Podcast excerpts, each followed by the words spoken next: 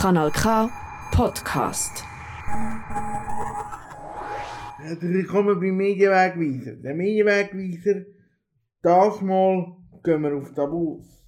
Dort entsteht die gleichnamige SRF-Serie. In der Hauptrolle Dominik Davenport, bekannt aus Sisi. Wir, wir interessieren uns aber für den Blick hinter Kulissen und reden mit dem Produzent von dem Mammutprojekt. Da bin ich, beim Der Medienwegweiser. Das ist die Sendung, die hinter die Schlagzeilen schaut. Das sind die Themen. Wir steigen gerade ins Gespräch ein mit dem Stefan Eichenberger als nächstes hier bei uns. Zuerst fragen wir ihn, um was geht's bei Davos? Die meisten haben noch nichts von Davos gehört, aus dem einfachen Grund, dass das nämlich die erste Staffel ist von einem richtig grossen Projekt. Ja, wir nehmen zuerst mal alle Automobilisten mit, die per Zufall unser Radioprogramm von Kanal K einschalten. Du uns doch mal erklären, wir reden im Verlauf von der Stunde, Halbstunde, was es dann immer ist, um Davos. Um was geht es bei Davos? Ich glaube, eine ziemlich grosse Kiste. Genau, Davos ist eine Spionageserie, die während dem Ersten Weltkrieg spielt. Und ihre Hauptfigur ist die Bündner Krankenschwester Johanna Gabentuler, die als Rotkreuz-Krankenschwester an der Front in Belgien geschafft hat und dort wirklich den Krieg hautnah miterlebt hat. Und dann kommt sie, kommt sie heim, zurück auf, auf Davos und findet eigentlich ganz ein anderes Leben vor. Also vorher im Krieg ist sie wie so ein bisschen frei gewesen und akzeptiert und sie hat auch wirklich nicht nur als Krankenschwester können arbeiten an Front im Krieg, sondern sie hat wirklich auch dürfen operieren, weil man einfach gemerkt hat, sie ist eine extreme Kapazität und ist mehr als nur eine Krankenschwester, sondern eigentlich eine Ärztin. Und als sie zurückkommt äh, auf Davos, ins Sanatorium, wo, wo, ihre, wo ihr Vater arbeitet und führt, wird sie wie so ein bisschen zurückgeschossen ins Patriarchat und sie ist auch schwanger, sie hat das, sie kommt schwanger zurück und ihr wird das Kind weggenommen, weil es ein uneheliches Kind ist und sie hat eigentlich nichts mehr zu sagen, wo sie zurück in ihre Heimat kommt. Und an dem, an dem verletzlichen Punkt wird sie angesprochen vom, vom deutschen Geheimdienst, wo, wo ihr verspricht, äh, ihr Kind, wo ihr ist weggenommen wurde, äh, zurückzubringen, wenn sie anfängt, äh, für den deutschen Geheimdienst äh, spionieren. Und so kommt nachher die ganze Geschichte ins Rollen und so wird die unscheinbare Krankenschwester aus Davos wird zu einer wichtigen Akteurin im Ersten Weltkrieg. Wir uns mit an die Entstehung, und zwar wahrscheinlich mal ganz am Anfang. Was ist zuerst gewesen? Ist die erste Idee gewesen, man wollte etwas in Davos machen? Ist die erste Idee gewesen, man wollte etwas zum Zweiten Weltkrieg machen? Ist die erste Idee gewesen, man wollte eine Spiona Spionagegeschichte erzählen? Was ist der Ursprung gewesen?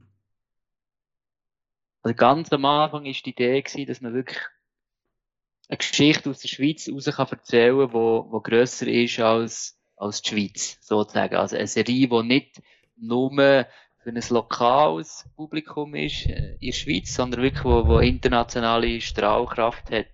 Und dann irgendwann ist man auf die Idee gekommen, ja, okay, Davos ist ja eigentlich etwas, wo, äh, eine Stadt, wo, wo in der Schweiz ist, aber irgendwie über die Schweiz rausgeht, sehr bekannt ist. Und nachher hat man gemerkt, ja, okay, Davos ist nicht nur erst seit dem WEF bekannt, sondern Davos ist eigentlich schon vor über 100 Jahren zu der Zeit von der, zu der grossen Zeit von den Grand Hotels und den Sanatorien ist es schon, ähm, ja, so ein kleiner, ein Ort von Welt gewesen. Und so hat das Ganze nachher seinen Lauf genommen, hat man einfach überlegen, was kann man für eine Geschichte dort in, der, in dem historischen Davos erzählen. Und weil sich tatsächlich schon vor über 100 Jahren die wichtigen Leute getroffen haben in Davos. Damals mehr so wegen Höhenkur und weil es natürlich Tuberkulose hat gegeben und Davos mit der Höhenkur als einer von diesen Orten gut hat, wo man, wo man sich äh, kann kurieren kann. Haben natürlich die, die sich, die sich haben können leisten haben sich dort getroffen und dann ist Davos wie so automatisch so ein bisschen zum Treffpunkt von der, Mächtigen und, und Reichen geworden. Und wir haben das nachher wie einfach weitergesponnen und haben gesagt, okay, wenn sich die Mächtigen und Reichen getroffen haben, haben sie sicher auch Sachen diskutiert, wo, wo nicht für alle bestimmt war und sicher auch über den Krieg geredet. Und wenn mächtige Leute vor Ort sind, sind sicher auch die Spione nicht allzu weit weg, weil die müssen ja wissen, äh, was läuft und ihren Geheimdiensten in den jeweiligen Ländern rapportieren. Und so ist nachher die, die Spionagegeschichte in Davos entstanden. Du hast es vorhin gesagt, es ist eine Spionagegeschichte, aber gleichzeitig ist eure Hauptdarstellerin auch eine Krankenschwester. Heißt das, ihr habt euch auch müssen in die, wie sagt man, in die pflegehistorische Geschichte einlesen oder einschaffen? Oder habt ihr euch auf, auf äh, Krimi-Handlung konzentriert? Uns ist schon sehr wichtig, dass das, was wir erzählen, auch historisch und aber auch medizinisch einen gewissen Realismus hat. Natürlich unsere Geschichte hat nicht so eins zu eins stattgefunden. Das ist eine, eine fiktionale Geschichte. Aber gleichzeitig haben wir uns doch, soweit es gegangen ist, sehr an den, an den realen, historischen und medizinischen ähm, Fakten orientiert. Das heisst, wir haben natürlich auch sehr viel mit medizinhistorisch, mit Medizinhistorikern geredet. Und es hat dann vor allem unser, unser Head-Autor, der Adrian Ilien, gemacht und sehr viel recherchiert und wo wir gedreht haben. Wir haben also Operationen gedreht, sind zum Teil wirklich Medizinhistoriker auf dem Set gewesen, haben so gezeigt, wie man, wie man eine Rippenschere von, von 1917 richtig ansetzt und, und wie das funktioniert und wo man da muss knacken und so weiter. Also da haben wir schon sehr genau geschaut, dass es realistisch ist. Wie zufrieden bist du mit dem Material, das du bereits schon gesehen hast? Wir stecken noch mit, mit in der Dreharbeit. Also wir haben jetzt gerade etwa die Hälfte. Das heisst, es geht noch etwa so lang, Dreharbeiten, wie es bis jetzt gegangen ist. Und dann kommt natürlich noch die ganze Postproduktion, also fertig schneiden und dann Bild und Ton, Postproduktion. Also das ist, ist noch ein rechter Weg vor uns. Aber bis jetzt sind wir eigentlich sehr zufrieden mit den Bildern, die wir, die wir haben können einfahren. Wir haben Mitte November angefangen, zuerst in Deutschland. In einem ehemaligen Sanatorium haben wir dort ähm, sehr viele Innenaufnahmen gemacht. Jetzt, seit dem Januar, sind wir, sind wir im Bündnerland. Jetzt sind wir zuerst auf der Schatzalp in Davos und gerade jetzt im Moment sind wir im Ungarengadin in, in Vulpera. Und ja, ich finde, wir haben sehr schöne und sehr einzigartige Bilder können einfahren. Also gerade die Aussenaufnahmen sind, glaube ich, einzigartig, wenn man auf der Schatzalp auf der Sonnenterrasse ist und, und die Leute in dem, diesen historischen Kleidern sieht, kann man wirklich in eine, in eine andere Zeit eintauchen und das finde ich schon sehr spannend.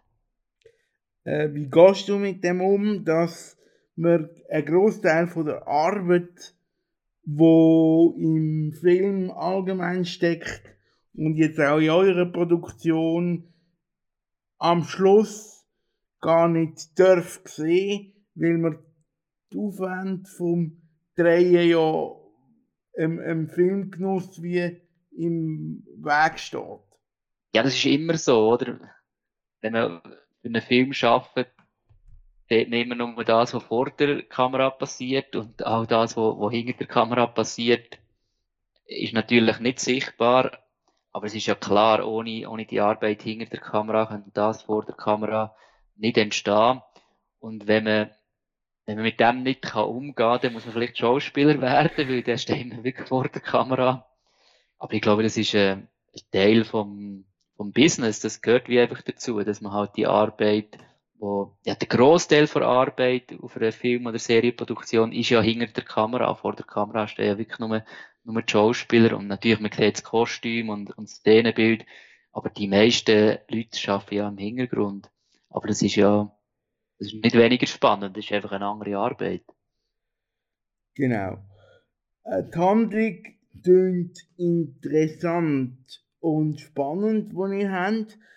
Ähm, Jetzt ist es ja so, dass man bei SRF-Produktionen schon seit längerem immer etwa zwei, drei Schritte vorausdenkt. sind ihr jetzt auch schon in der zweiten, dritten und vierten Staffel am entwickeln, oder wie sieht das aus? Wir haben natürlich auch weiter gedacht, als jetzt über die, über die erste Staffel raus. Wir haben zum Teil auch schon Ideen und erste Konzepte entwickelt für eine zweite Staffel, aber im Moment konzentrieren wir uns schon sehr auf die erste Staffel, weil das ist wirklich äh, eine riesige Geschichte kann man, oder eine riesige Produktion. Es ist schwierig, parallel dazu auch noch die zweite Staffel zu entwickeln. Aber spätestens, wenn wir den abgedreht haben, die erste Staffel, tun wir sicher wieder intensiver mit weiteren Staffeln beschäftigen. Im Kopf vom, vom Headwriter gibt es schon so ganz grobe Skizzen, glaube bis, bis zu fünf Staffeln. Aber wirklich konkret andenkt ist, ist jetzt fangen zweite zweite Staffel. Aber die, das ist wirklich noch ganz am Anfang. Da kommt es ja noch ein drauf an, oder die erste Staffel spielt jetzt wirklich quasi in der verschneiten Schweiz, äh, in den verschneiten Bergen. Ob die zweite Staffel auch im Winter spielt oder dann vielleicht im Sommer, das ist zum Beispiel ein Entscheid, den wir noch nicht gefällt haben. Und das ist dann natürlich gleichzeitig auch ein recht wegweisender Entscheid, je nachdem, ob die zweite Staffel im Sommer oder im Winter spielt, beeinflussen das natürlich die Handlungen und Motive und ja, die Möglichkeiten zum Erzählen. Das ist sicher so. Ihr habt gesagt, es ist eine recht grosse Produktion. Äh, es ist, glaube ich, wieder mal ein Rekordversuch von wegen Kosten und Aufwand und eben, du hast gesagt, auch Internationalität. Wie geht man an die Geschichte an? Hat man schon internationale Vertriebswege? weiß man schon, wer international könnte Partner sein Genau, das ist ja eine Co-Produktion zwischen, zwischen der Schweiz und Deutschland. Und auf deutscher Seite haben wir auch schon einen Fernsehsender, das ist äh, die ARD. Das heisst, die Serie wird sicher schon mal im deutschsprachigen Raum sehr prominent ausgestrahlt werden. Das heisst, in der Schweiz SRF und in Deutschland auf der ARD. Und wir haben ja einen sogenannten Weltvertrieb an Bord. Das heisst, der hat das Recht gekauft für, für den Rest der Welt, also sozusagen für alle Länder außer Schweiz und Deutschland, weil die, die sind ja schon vergeben. Und der Weltvertrieb will natürlich alles dafür tun, die Serie in so viele andere Länder wie möglich zu verkaufen. Mit diesen Verkäufen fängt man aber meistens an, wenn die Serie schon fortgeschrittener ist, also wenn es auch schon Schnittmaterial gibt.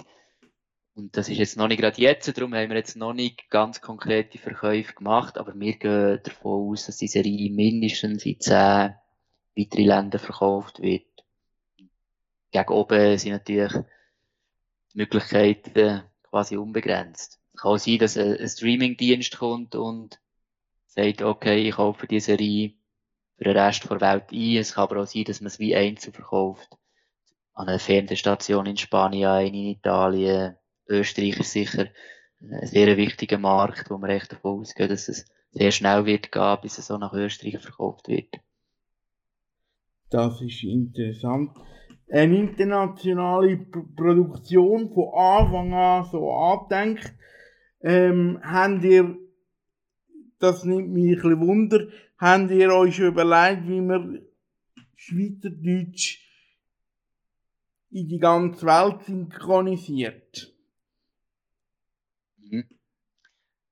Ja, es wird so sein, dass natürlich Schweizerdeutsch geredet wird. Also gerade unter den reinen Schweizer Figuren wird natürlich Schweizerdeutsch geredet und meistens sogar Bündner Dialekt. Gleichzeitig hat es auch sehr viele internationale Figuren, die vorkommen. Also die drei wichtigsten Hauptfiguren ist natürlich unsere Bündner Krankenschwester Johanna Gabatuller, aber dann hat es noch zwei Deutsche, die echt die zwei weiteren Hauptfiguren sind.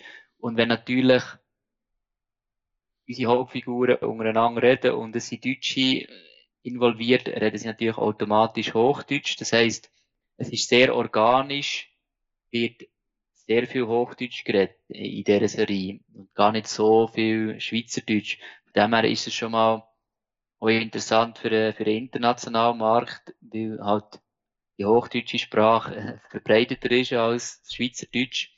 Und das ist sicher schon mal ein Vorteil. Gleichzeitig wird, es eine, deutsche Synchronfassung geben, schon nur für den Markt in Deutschland. Also, wenn es auf der ARD ausgestrahlt wird, wird Hochdeutsch geredet, auch wenn sie Bündnerdeutsch reden im Original.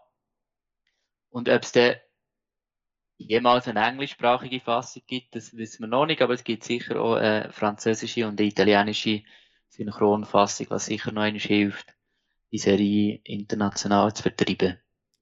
Rein von der SRG-Logik her gibt es die, ja genau. Ähm, Genau.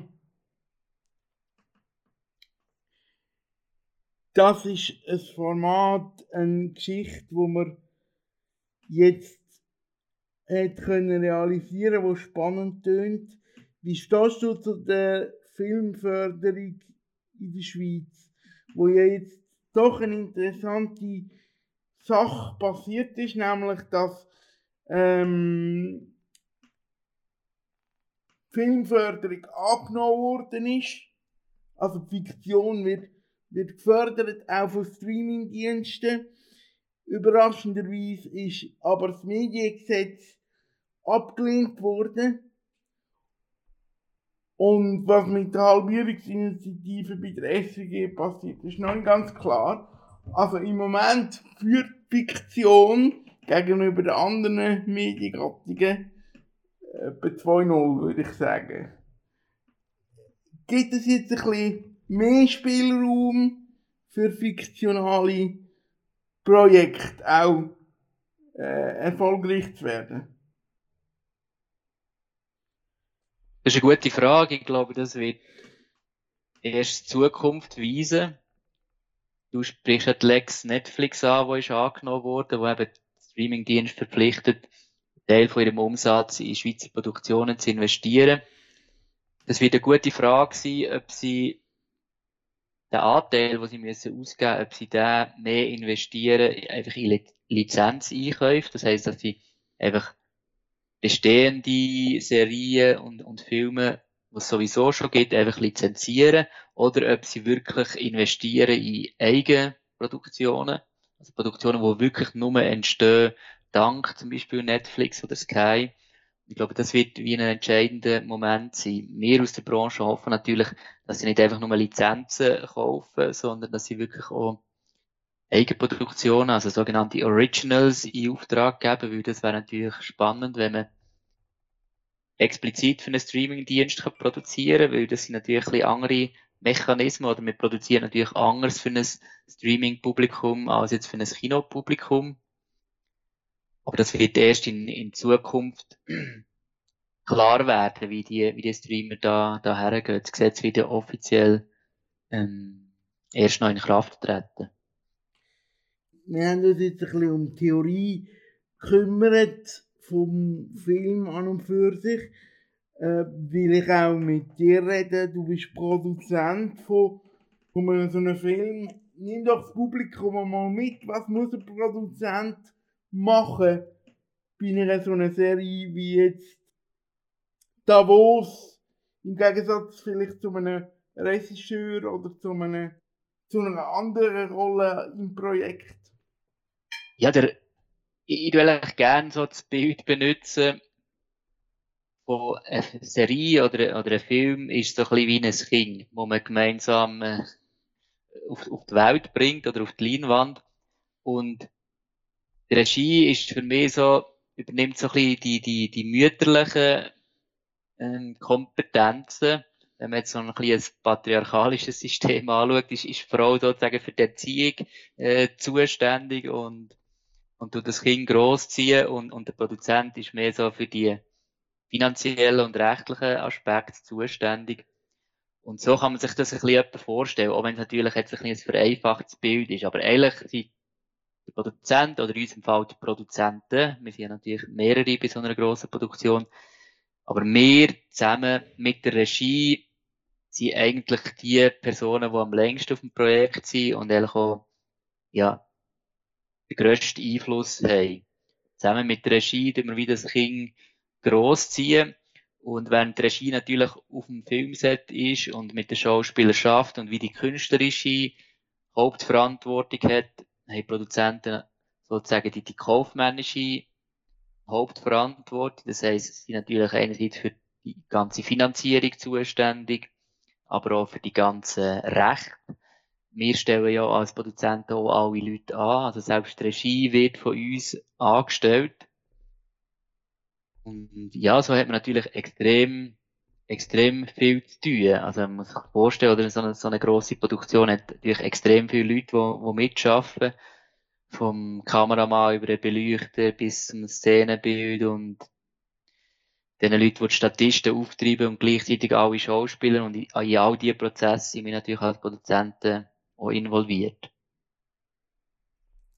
Wie ist denn das Verhältnis zu allfälligen Auftraggebern im Sinn von Sender und ähm, Redaktion dort? Ich nehme an, das ist noch, noch ein interessantes äh, Verhältnis, wenn man jetzt so äh, schaut. Ich meine, SRF macht viel mit externen Produktionsfirmen in der, in der Fiktion. Wie, wie hat sich das eingespielt in den letzten Jahren? Ja, das SRF ist natürlich sehr ein wichtiger Partner in der Schweiz. Im Moment ganz klar der wichtigste, wenn es um Serien geht, wie außer das SRF oder alle, alle Unternehmenseinheiten unter dem SRG-Dach kann man in der Schweiz momentan gar nicht Serien produzieren. Darum haben natürlich wir von der Branche einen sehr engen Austausch mit, äh, mit dem SRG-Kanal. Und wir jetzt in Deutschschweiz natürlich mit dem, mit dem SRF. Und jetzt ganz konkret auf Davos bezogen, haben wir natürlich eine Redaktion, die besteht aus, aus drei Redakteurinnen jetzt in unserem Fall. Und dort ist natürlich der Austausch äh, sehr intensiv.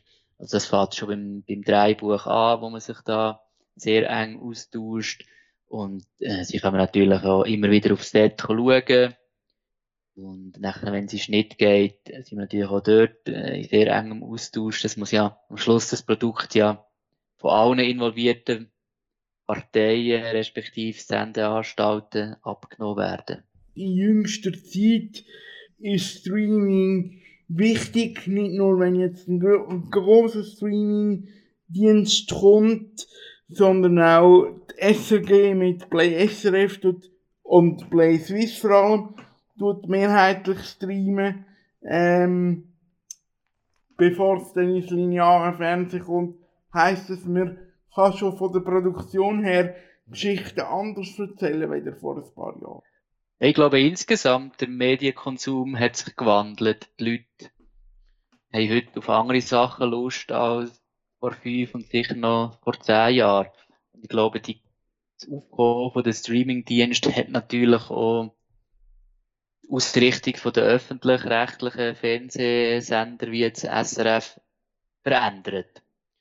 Und darum, ja, habe ich das Gefühl, sind wir heute wirklich an einem anderen Ort als vor fünf bis zehn Jahren und werden wahrscheinlich in den nächsten fünf bis zehn Jahren auch wieder an einem anderen Ort sein, als wir jetzt sind. Die ganze Art vom Erzählen ändert sich ja eigentlich dauernd. Mhm. Nimm uns mal mit in deine Anfänge. Ich habe gelesen in deiner Biografie steht, du hast beim Videogame angefangen, wenn das stimmt. Ist das ein richtiger Einstieg gewesen? Genau, also vor, ja, was ist es, vor über 20 Jahren sind so meine ersten Berührungspunkte mit dem bewegten Bild ist tatsächlich über die Jugendfernsehsendung Videogang gewesen. Das ist damals zu meiner Zeit noch auf, auf Tele 24 gelaufen, wo es Tele 24 noch, noch gegeben hat. Und das hat mir einfach ermöglicht, als damals 15-, 16-Jährige in, in Berührung zu kommen mit dem bewegten Bild.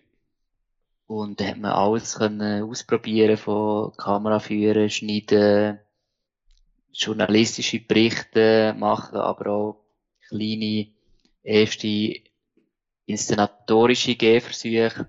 Und ja, das ist wie so ein spannender Auftakt gewesen für mich, obwohl ich jetzt nachher nicht im, im Journalismus oder im Fernsehjournalismus gelandet bin, aber es hat auch gleich eine gewisse, eine gewisse Ähnlichkeit. Oder eben das bewegte Bild ist sozusagen der gemeinsame, der gemeinsame Nenner. Das, wir haben schon ein paar Mal diskutiert, die Branche ist ganz viel wo der Konsument nicht sieht. Man muss gucken, Finanzierung sichern, man muss gucken, interessante Projekte den Sender verkaufen. Und trotzdem ist es ja noch interessant, oder? Man entscheidet sich als Individuum, als junger Mensch, sich dieser Leidenschaft hinzugeben, du jetzt bei Videogame, andere bei anderen Sendern. Und nachher hat man die Leidenschaft auch und nachher ist irgendwie klar, dass man etwas aus dieser Leidenschaft machen muss. Ist für dich immer klar gewesen, ich bin am richtigen Ort, ich will zum Film.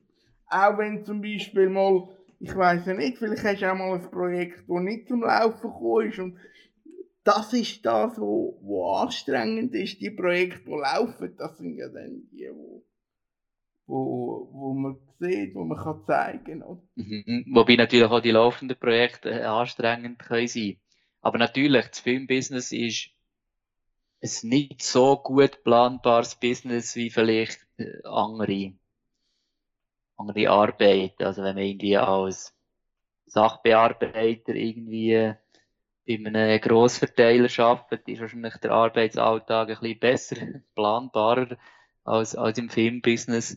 Das ist wirklich jeden Tag anders und kommen immer wieder Überraschungen, positive wie, wie auch manchmal negative auf. Und da muss man natürlich recht flexibel bleiben im Kopf. Und das hat natürlich positive Aspekte, aber kann manchmal schon anstrengend sein ich kann ehrlich gesagt nicht genau sagen, ob ich von Anfang an immer gewusst habe, wie ich irgendwann im, im Filmbusiness lande. Ich kann einfach sagen, dass mir sozusagen das Erzählen von Geschichten und, und Entwickeln von, von Geschichten und in jetzt eintauchen in, in, in andere Welten oder das Abtauchen in Erzählungen, dass mir das immer schon fasziniert hat und darum nicht komplett überraschend ist, dass ich jetzt im Filmbusiness gelandet bin. Aber es gibt natürlich wie auch andere spannende Bereiche, die zum Teil verwandt sind mit dem, mit dem Filmbusiness, wo, wo ich nicht komplett würde ausschließen, um auch irgendwie etwas in, in die Richtung zu machen.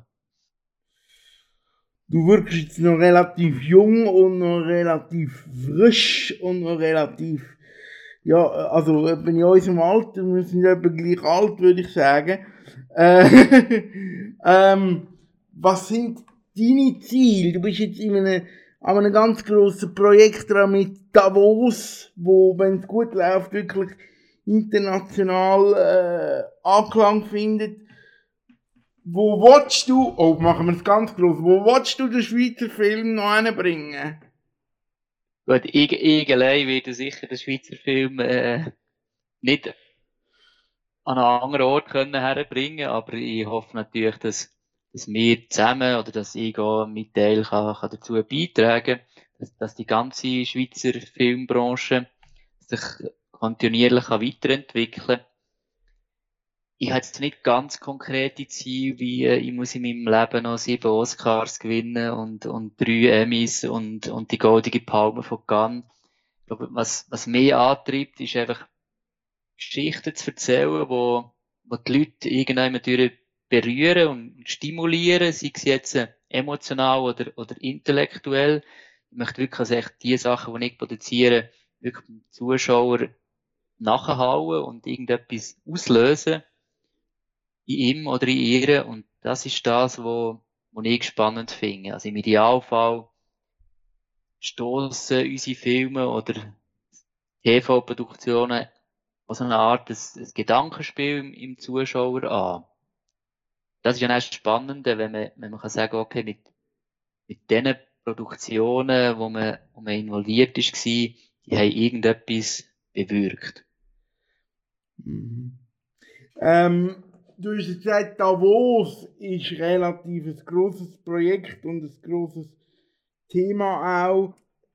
Eine grosse Teamarbeit nehme ich an. Film ist eine Teamarbeit. Das ist in der Vergangenheit relativ wenig äh, zum Tragen gekommen und jetzt immer wie mehr zum Tragen. Welche Rolle macht ein Film heute aus? Sind es Schauspieler? Ist es die Regie, ist es der Regisseur, ist es Maskenbildnerin, ist es Szenenbildnerin, was ist es, wo ein Film heute ausmacht, oder ist es wirklich die, die Teamarbeit, wo man dann aber nicht kann wirklich greifen und, also. Ich glaube, es gibt nicht nur einen Faktor. Ich glaube, es sind mehrere Faktoren, die dazu führen oder darüber entscheiden, ob eine Serie oder ein Film gut wird. Und du hast es angesprochen, natürlich ist am Schluss eine extreme Teamarbeit. Die Teamarbeit funktioniert aber dann sehr gut, wenn man ein gutes Drehbuch hat. Weil das ist eigentlich wie so die Arbeitsgrundlage für alle Leute, die auf einem Filmprojekt arbeiten. Wenn man ein gutes Drehbuch hat, sind die Voraussetzungen schon mal sehr gut, dass man auch wirklich ein gutes Endprodukt hat.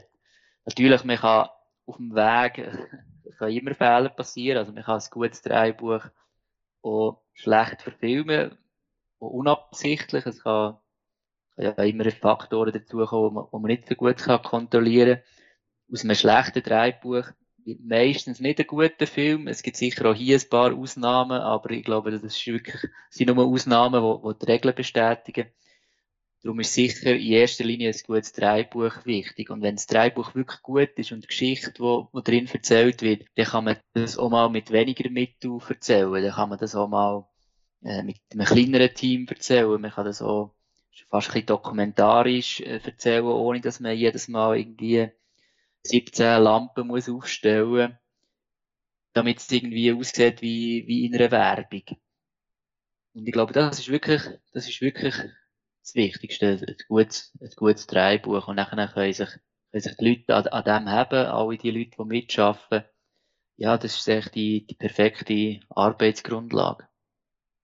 Da wo sie auch, warum konzentriert sich der Schweizer Film eigentlich so viel auf Berge und auf doch Heimatkulissen?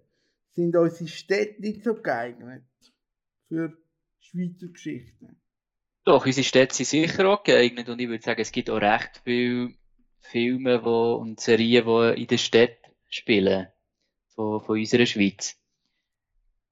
Ich glaube, jetzt im Vergleich zu, zu anderen Ländern sind vielleicht unsere Städte stechen vielleicht ein bisschen weniger raus im Vergleich jetzt zu den Bergen. Wenn man so die Schweizer Berge anschaut, das ist halt wirklich so eine kleine Eigenheit. Das hat nicht jedes Land auf der Welt hat hat so schöne, beeindruckende und verschneite Berge wie wir. Aber jedes, oder fast jedes Land hat irgendwie eine grössere Stadt und Städte sehen irgendwann auch alle ein bisschen ähnlich aus. Es ist vielleicht auch ein, ein Produkt von Globalisierung, wenn man irgendwie durch eine Stadt läuft und an einem H&M vorbeikommt, kann man nicht so genau sagen, ist es jetzt ein H&M in Berlin oder in Zürich oder, äh, oder in London. Die sehen halt immer ein bisschen ähnlich aus das ist ein bisschen verwechselbar, vereinfacht gesagt. Und halt, wie so, Natur ist ein bisschen unverwechselbarer. Natürlich gibt es auch in anderen Ländern äh, schöne Berge, nicht nur in der Schweiz. Aber gleich, es ist gleich ein bisschen eine Besonderheit der Schweiz, Berge. Und das ist jetzt in unserem konkreten Fall auch ein wichtiges Merkmal, dass wir sagen, wir bedienen die Kulissen auch von diesen verschneiten Bergen, aber wirklich etwas äh, etwas äh, Anarchisches hat und gleichzeitig auch etwas äh, Beruhigendes und Furchteinflößendes äh, parallel. Aber das heisst jetzt nicht, dass wir, das ist so unsere, jetzt von Kontrast aus gesehen, von unserer Produktionsfirma, die erste Produktion, die jetzt wirklich in den Bergen spielt. Also, ist es nicht so, dass wir jetzt immer nur Bergkulissen würden brauchen für unsere Produktionen. Gut, das ist ein Thema, wo äh, die Kollegen von die Zeit jüngst aufgegriffen haben. Herzliche Grüße dazu. Wenn ihr den Artikel lesen wollt, könnt ihr das selbstverständlich machen. Ist noch interessant, wenn ihr produziert für ein, habt ihr denn ein, ein Zielpublikum vor Augen?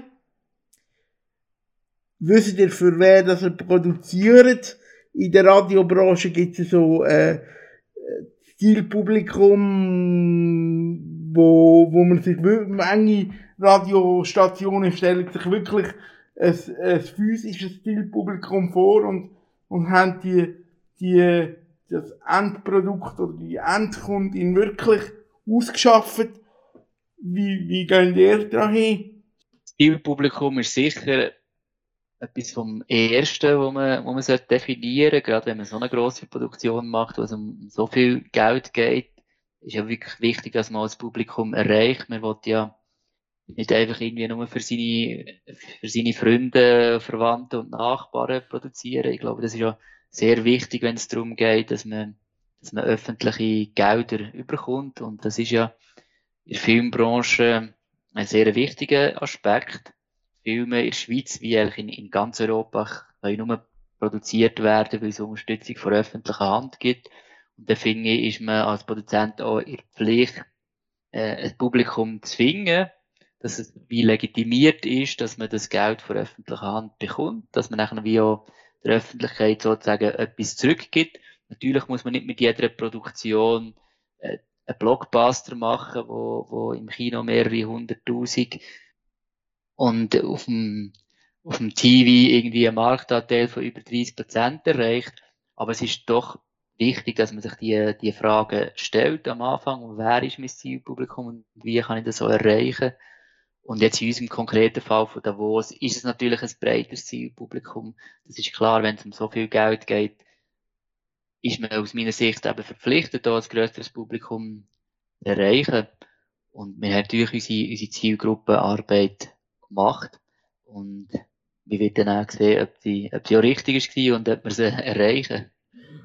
Also von der Farbe her in dem Fall ein bisschen ein Bergkrimi, eine Bergaction-Geschichte, wo kommt Bestatter in den Bergen, Klammern auf, die Frage ist wichtig und lustig, weil der Bestatter ist ja für seine Kinoproduktion auch bündnerlang gewesen, Klammern zu.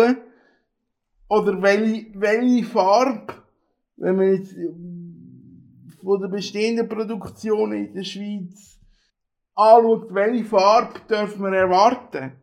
Ja, es ist sicher nicht direkt vergleichbar mit Bestatter, weil Bestatter, sag ich mal vom Genre her, hat ja auch etwas sehr Unterhaltsames und auch Komödiantisches, also es ist wirklich wie auch, hat sehr viele lustige Momente und wir erzählen sicher in erster Linie ein Drama mit, mit Thriller-Element, ein Historiendrama. Es geht natürlich auch, der Erste Weltkrieg spielt eine wichtige Rolle und das ist natürlich, ähm, ja, grundsätzlich mal, äh, äh, ein eher tristes Setting. Ich meine, Krieg ist, ist nie lustig.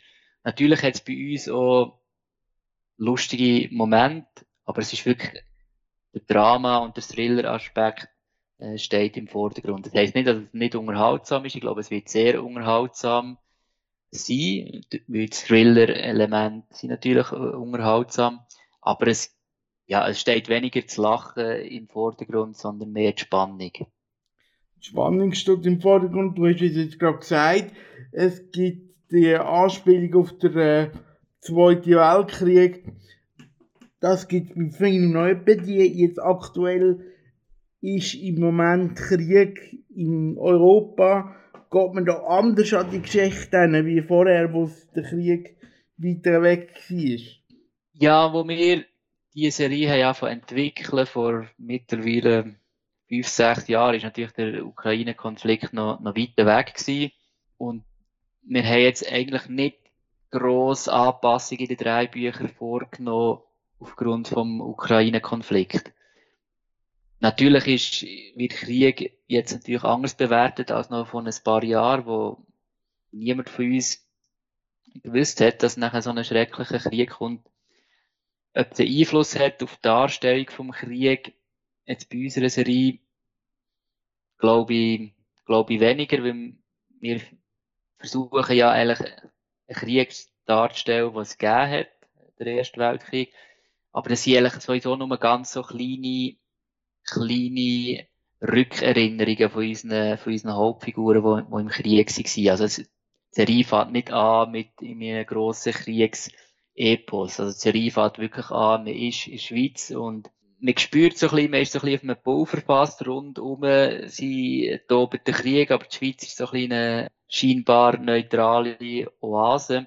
Und wir spielen eigentlich mehr mit dem, dass man eigentlich spürt, es ist rundum brennt aber in der Schweiz ist es noch vermeintlich ruhig.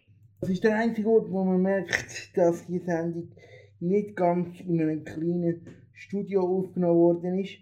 Aber bevor ich alles unternommen habe, eine Studioatmosphäre zu haben und keine Störungen, naja. Davos wird jetzt produziert in der ersten Staffel.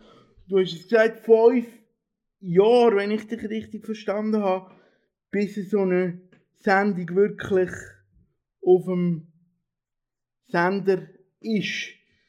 Was gibt es für Entwicklungsschritte? Ja, als erstes tut man natürlich eine gute Geschichte entwickeln und das ist in verschiedene Arbeitsschritte unterteilt. Irgendwann gibt es nachher quasi das Format vom, vom Dreibuch und wenn man die drei Bücher hat, äh, tut man die Produktion finanzieren. Das ist geht natürlich auch immer äh, ein Moment, bis man nachher das Geld hat können, können auftreiben Wenn man es schafft, man schafft es äh, auch nicht immer. Es gibt natürlich auch gute Ideen, die man nicht finanzieren kann. Und nachher tut man tut man es drehen. Das ist eigentlich der intensivste Teil der Zeit, wo dann wirklich auch die Teamarbeit so wichtig ist, wie du angesprochen hast. Und wenn man abgedreht hat, schneidet man es wir schneiden natürlich schon parallel zum Drehen, damit wir ein schneller vorwärts kommen.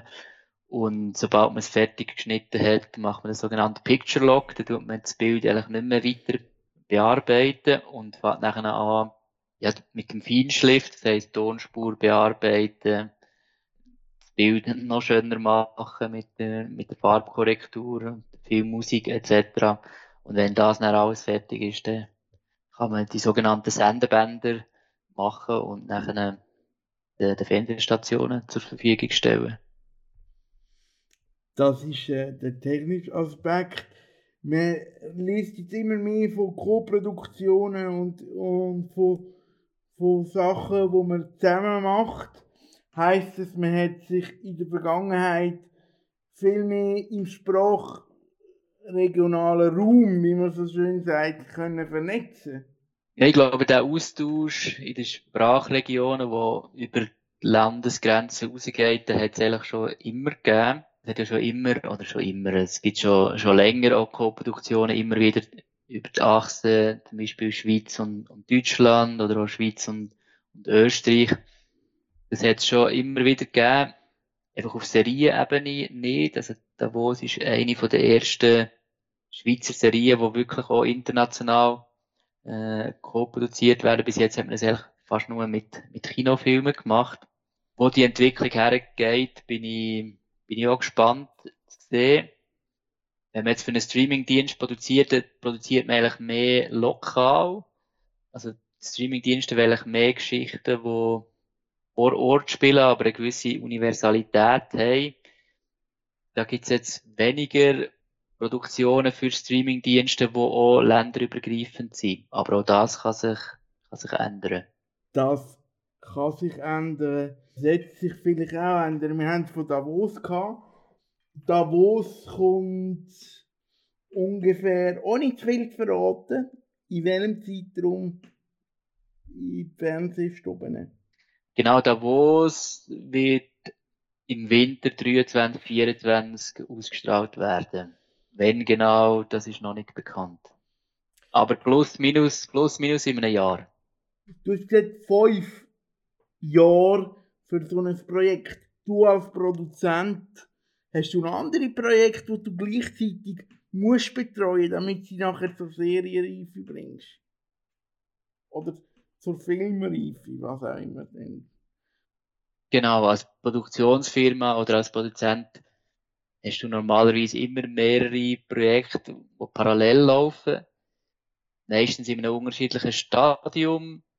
Normalerweise dreht man in der Schweiz zumindest nicht mehrere Produktionen parallel, weil das halt doch sehr aufwendig ist. Das heisst, man tut meistens einfach ähm, nacheinander drehen. Wir drehen jetzt Davos noch bis Mitte, Mitte März und im Sommer drehen wir, drehen wir einen Kinofilm und noch eins bis zwei Dokumentarfilme.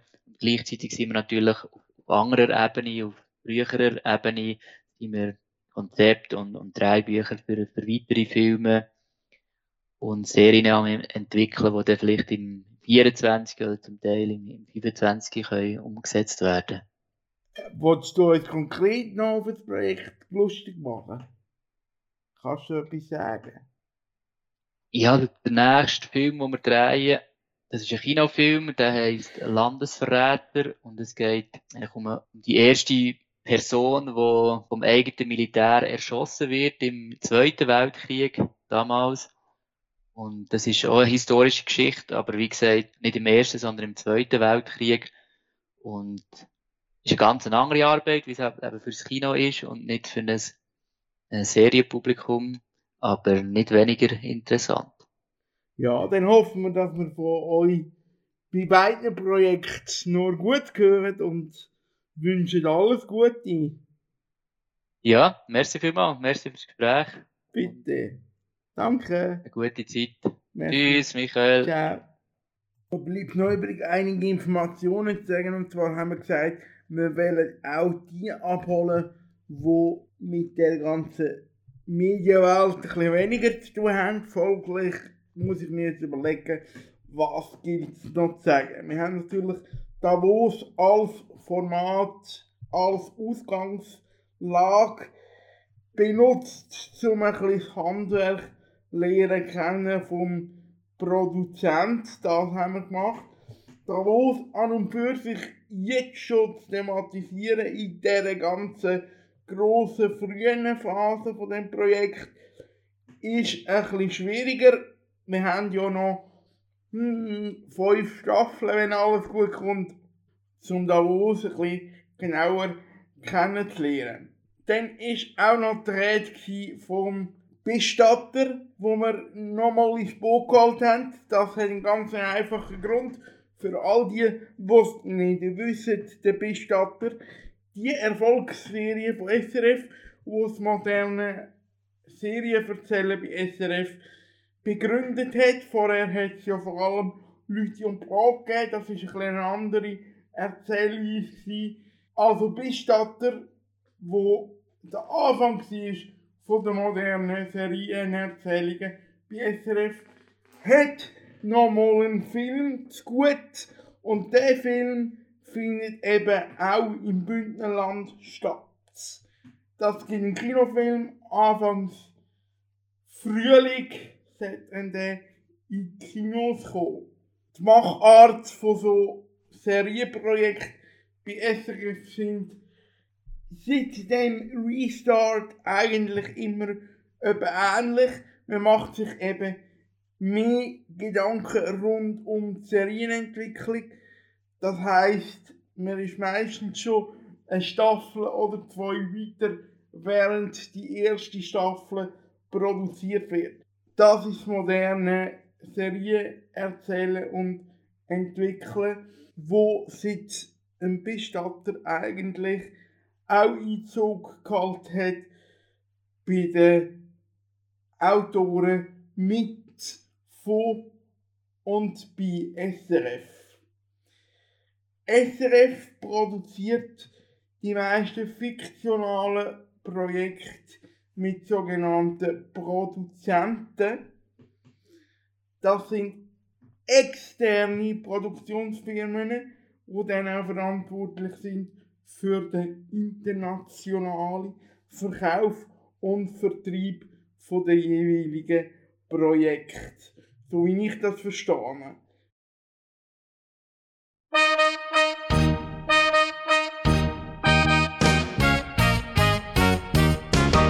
So, das war sie, die Medienwegweise-Sendung. An all die, die durchgegeben bis zum Schluss, an all die Medieninsider, nochmal schnell eine Bemerkung zur Aufnahme. Ja, natürlich ist das Ganze ein Videocall zwischen uns beiden. In der Hoffnung, bald auch wieder mal einen physischen Termin können umsetzen mit SRF, von SRF, aber auch von anderen Medienhäusern in dieser Welt. Verabschiedet sich der Michael Köhn. Kennt gut, macht's gut. Bis zum nächsten Mal. Das ist ein Kanal K Podcast Jederzeit zum Nachhören auf kanalk.ch oder auf deinem Podcast App.